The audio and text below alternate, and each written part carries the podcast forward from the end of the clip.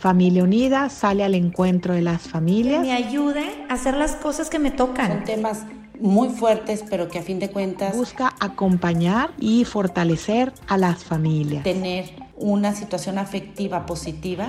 Y así Familia Unida se acerca a las diferentes etapas de la vida. Hola queridas familias, una vez más acompañándote en la vida con Familia Unida, les hace llegar este podcast del el primer domingo de Adviento. Así que hoy vamos a hablar de un tema precioso para calentar nuestros corazones a esta nueva época litúrgica que la Iglesia nos regala como para sacudir nuestra rutina y comenzar con nuevos ojos y un corazón muy ilusionado por lo que se viene. Cabe mencionar que la mayoría de las personas se ilusionan cuando viene Navidad, pero creo que como cristianos tenemos que estar muy atentos para que esta ilusión no sea solamente por las cosas materiales o inclusive muy, muy humanas, ¿no? Quizá me estoy ya saboreando los platillos favoritos de esa noche o ver a esta persona que hace mucho tiempo no veo o el regalo que voy a recibir Digo, por lo menos yo cuando era pequeña realmente no era muy espiritual y esa era mi gran ilusión. Y entonces iba contando los días hacia atrás, ya saben. Digo, no me acuerdo cuántos contaba, ¿verdad? Pero hacia atrás, porque tenía mucha ilusión de recibir mi bicicleta o la casa inflable de las Barbies, etc. Bien, pues ahora que hemos crecido y ahora que este horizonte espiritual para muchos de nosotros se ha ahondado en la pandemia. Esta Navidad tenemos mucho que agradecer. Creo que puede ser una Navidad muy hermosa, donde ya las cosas mal que bien han retornado a su regularidad. Pero no puede ser una Navidad más. Creo que si el Señor nos metió en un retiro forzado, este tiempo de Adviento tiene que tener ciertas características importantes. Y yo les voy a compartir tres que les pueden ayudar para vivirlo mejor. Primero, creo que el adviento es un tiempo para anhelar. Como nunca en la liturgia de la iglesia se repite ese ven Señor Jesús. Ven Señor, que lluevan los cielos, que tu rocío caiga sobre nosotros. Y así vamos contando los días anhelando a que lleguen esos días de Navidad. Santa Teresita del Niño Jesús decía que a veces no deseamos lo suficiente. Creo que hay que ejercitarnos en nuestra capacidad de desear y de anhelar y de decir con nuestra propia voz y nuestro tono, ven, ven Señor Jesús a mi vida. ven, amado mío, ven que aquí te estoy esperando. Ven Señor que mi vida no tiene sentido sin ti. Ven que la vida realmente se hace triste, aburrida, como en blanco y negro cuando tú no estás. Y cuántas necesidades tiene el corazón para gritarle en estos días, ven Señor y ayúdame a ser una persona más y cada quien puede ahí rellenar ¿no? en, ese espacio que es lo que más necesita. ¿no? Anhelo sobre todo, Señor, tu paz, tu amor, la armonía en mi familia, la belleza de las cosas sencillas, etc. Ven, Señor, y anhelo, te anhelo a ti, anhelo la intimidad contigo, anhelo poder abrazarte esa noche Anhelo que pueda hacer tantas cosas que sin ti no puedo y contigo todo se puede. Anhelo estrecharte entre mis brazos como ese niño pequeño al que no se puede temer, sino al contrario, que inspira toda la ternura del mundo y que ha querido que yo, aunque sea criatura, pueda abrazar a un Dios, a todo un Dios. Así de grande es la locura de tu amor. Así que todos los días, ojalá repitas en tu corazón durante este adviento. Ven, Señor Jesús. Segunda idea que nos pudiera ayudar en este tiempo de preparación es que el adviento también es la fiesta del amor. La fiesta del amor por excelencia, porque llegaremos a un momento, ese día de la Navidad, donde se hace verdad que no hay mayor amor que el que da la vida por los amigos. Y Dios mismo ha querido dejar su cielo perfecto Cristo, que es la palabra del Padre, nos deja este lugar tan hermoso, este hogar, este amor, ese seno de la Trinidad, para abajarse, para venir a acampar entre nosotros con un signo grandísimo de amor y escogiendo nacer en el lugar más humilde de la tierra, con una madre de apenas 15 años y un padre carpintero, siendo uno más en Nazaret. Y tenemos que conmovernos y no acostumbrarnos a este tipo de amor, que no es el amor que nos vende el mundo. Muchas veces ese amor que es un sentimiento, ¿no? O ese amor que es te doy para recibir, o ese amor que solo piensa en el placer y que en realidad no tiene nada de amor. Dios verifica el amor verdadero, porque el amor es entrega, el amor es donación, el amor es sacrificio. El amor es buscar el bien del amado últimamente. Y eso es lo que este niño Dios ha venido a buscar para ti y para mí. Ha venido a traernos su amor y luego a llevarnos al cielo. Ha venido para abrirnos esas puertas del cielo.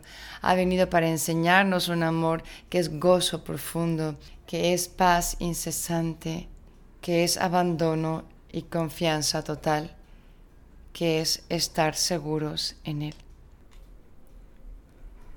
San Juan Pablo II decía que el hombre no puede vivir sin amor, que permanece para sí mismo un ser incomprensible y su vida está privada de sentido si no se le revela el amor y si no se encuentra con el amor, si no lo experimenta y lo hace propio y si no participa en él vivamente. Por eso Cristo Redentor se ha hecho tan pequeñito, ha querido nacer en Belén y viene esta Navidad para encontrarse contigo, para dar sentido pleno a tu vida, para encontrarse contigo mirándote a los ojos, para que lo sientas y experimentes, porque no hay verdad ni realidad más grande que el entender que somos profundamente amados por Dios nuestro Señor. Así que ojalá que este tiempo de Adviento sea un tiempo de preparación, no solo anhelando este momento de amor, sino también ejercitándonos en el amor, pidiéndole a Jesús la gracia de poder amar como Él ama, que nos dé su corazón para que nosotros podamos entonces desde ese corazón amar a los demás, mirar a los demás, hablarles a los demás, dándoles ese amor que nos vino a traer en esa primera Navidad en Belén.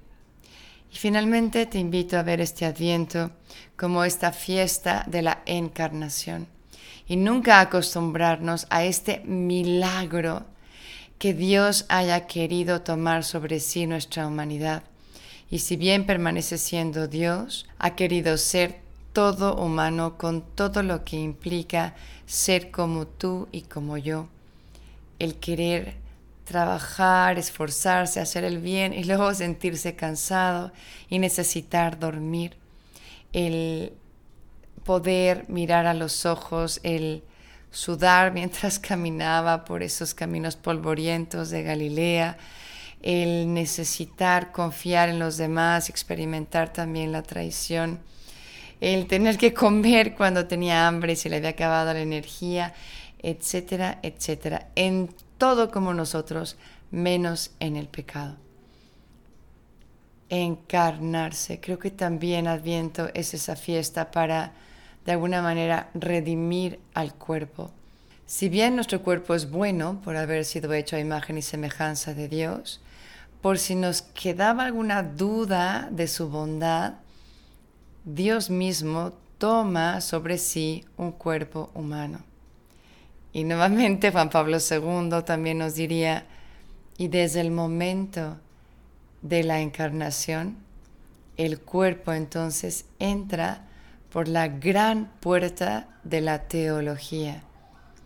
Y de ahí, obviamente, esa teología del cuerpo, de la que ojalá hayan oído o vayan a oír muy pronto en nuestra fe católica.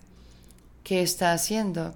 Ayudándonos a entender la bondad de nuestro cuerpo y cómo este cuerpo hace visible lo invisible, lo espiritual y lo divino escondido en cada uno de nosotros. Y este Jesús que ha venido a encarnarse, a hacerse este ser humano, con su vida, redime y hace buenas todas las acciones del cuerpo humano, que ha sido creado por Él y que Él ha querido tomar sobre sí. Finalmente, te invito a hacer una oración. ¿A quién? Precisamente a María, esa hermosa mujer que supo decir que sí a este plan de salvación, esta nueva Eva. María que representa a la iglesia, que también me representa a mí. Y vamos a pedirle con todo el corazón que nos ayude a que este adviento sea como nuestro primer adviento, o como el último adviento, el mejor adviento que hemos tenido, que lo vivamos en plenitud, abrazando las gracias de este momento presente en este tiempo litúrgico. Madre mía, nos ponemos a tus pies para pedirte que prepares nuestro corazón para esta Navidad así como tú preparaste tu propio corazón para que en él albergara el mismo Hijo de Dios. Danos esa capacidad de albergar esa receptividad propia femenina tuya, dánosla a hombres y mujeres de este siglo que tenemos hambre y sed de saber abrirnos con totalidad al don que Dios nos quiere regalar esta Navidad que dejemos que el Espíritu Santo nos cubra con su sombra, como te cubrió a ti e hizo posible el milagro más grande, la fecundidad más grande que puede encontrarse en este planeta, y es el haber concebido al mismísimo Hijo de Dios. ¿Y tú qué hiciste?